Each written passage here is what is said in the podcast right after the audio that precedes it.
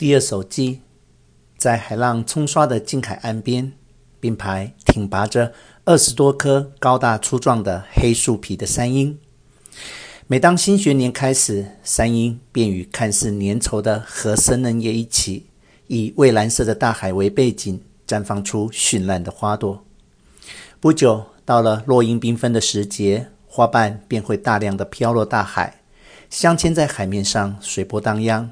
然后再次被波浪涌向海岸边。东北地区的某所中学直接把长着樱树的沙滩当作校园来使用。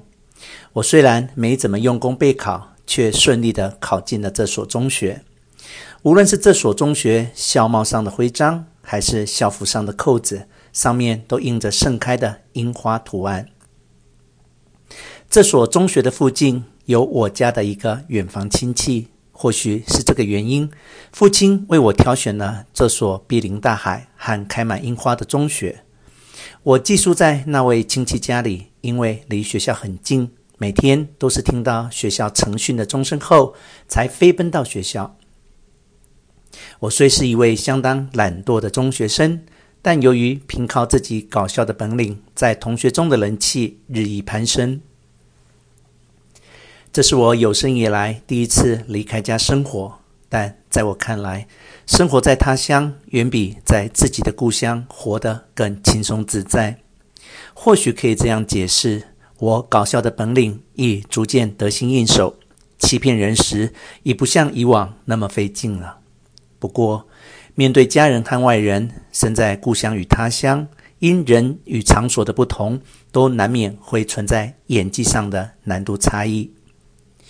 即使对于盖世天才，包括上帝之子的耶稣在内，这种难度上的差异也在所难免。对于演员而言，最难施展演技的场所，莫过于自己的故乡剧场。尤其是在所有的亲戚集聚一堂的情况下，哪怕是再有名的演员，想必也很难发挥自己的演技吧。我却一路表演下来，而且取得了很大成功，所以像我这样的老江湖，在他乡表演自然是万无一失的。我对人类的恐惧跟以往相比，有过之而无不及。它在我的心中剧烈的蠕动，而且我的演技日渐长进，常常在教室里逗得同学们笑声一片，连老师也一边感叹。这个班要是没有大婷，该会是多好的班啊！一边用手捂着嘴笑，甚至那位嗓门如雷的驻校教官，我也轻而易举的逗得他喷口大笑过。当我正要为完全掩饰自己的真实面目而暗自庆幸时，意想不到的被谁的手指从背后戳了一下。那位从背后戳我的男子，相貌普通，在班里身体最为瘦弱，脸色苍白，略带浮肿，总是穿着像是父亲或哥哥穿过的旧上衣，衣袖又宽又长，仿佛圣德太子。他的功课一塌糊涂，在军训和上体操课时，总像白痴一样站在一旁观看，就连我也觉得根本没必要提防他。有一天上体育课的时候，就是那位叫竹一的同学，记不清他姓什么了，只记得名字叫竹一，依旧站在一旁观看我们练习单杠。我故意装得一脸严肃，高叫一声：“看我的！”